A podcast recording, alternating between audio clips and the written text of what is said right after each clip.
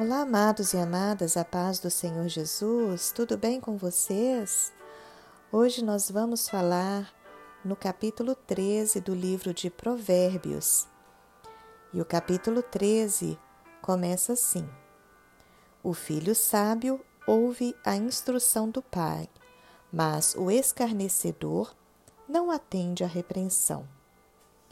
Como dissemos no capítulo passado, os pais que amam seus filhos sempre irão ensinar o bom caminho através de bons conselhos e exemplos.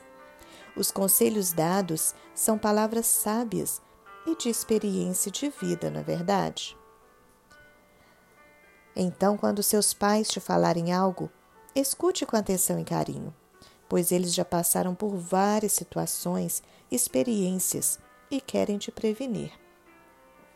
A boca dos pais, neste caso, estão aconselhando e abençoando os filhos. Por isso, o versículo 2 nos diz: Do fruto da boca o homem comerá o bem, mas o desejo dos pérfidos é a violência. Um bom conselho é um fruto doce e que nos fará muito, muito bem, se nós acatarmos, claro.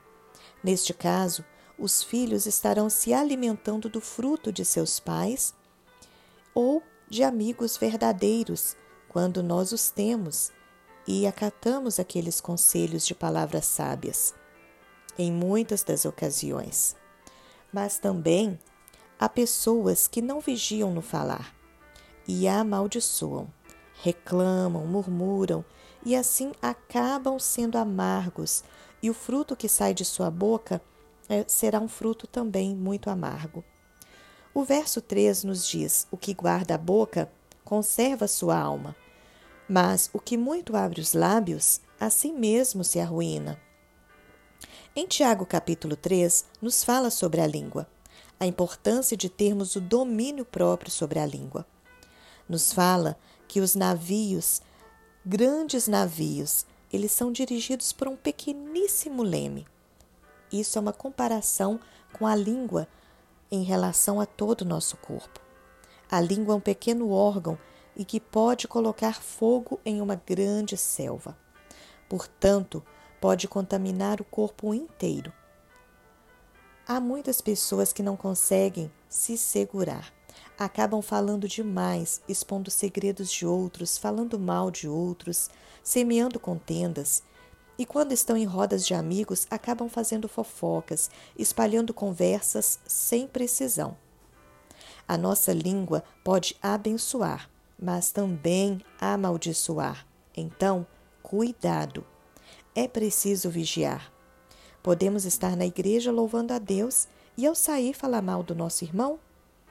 Da mesma boca não pode jorrar bênção e maldição ao mesmo tempo.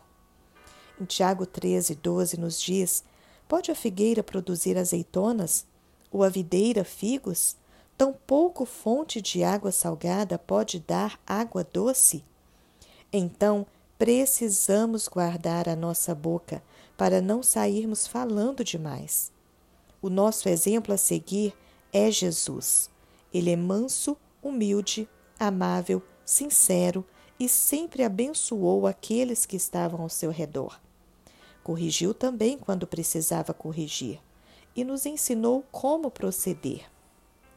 No verso 9, nos diz: A luz dos justos brilha intensamente, mas a lâmpada dos perversos se apagará.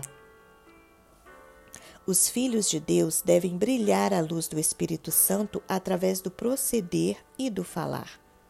Uma palavra maldita e mal interpretada pode causar uma ferida enorme. Quantos lançaram flechas inflamadas contra muitos, contra talvez até seus pais, contra líderes, e sem se importarem com as consequências, mal sabendo que irão colher do fruto de seus lábios. Então, para brilharmos a luz de Cristo, precisamos vigiar o nosso falar. E para nossa reflexão, que sejamos aquela pessoa que abençoa e que sempre tem uma boa palavra, e não aquela pessoa que murmura ou que sempre está atacando com flechas.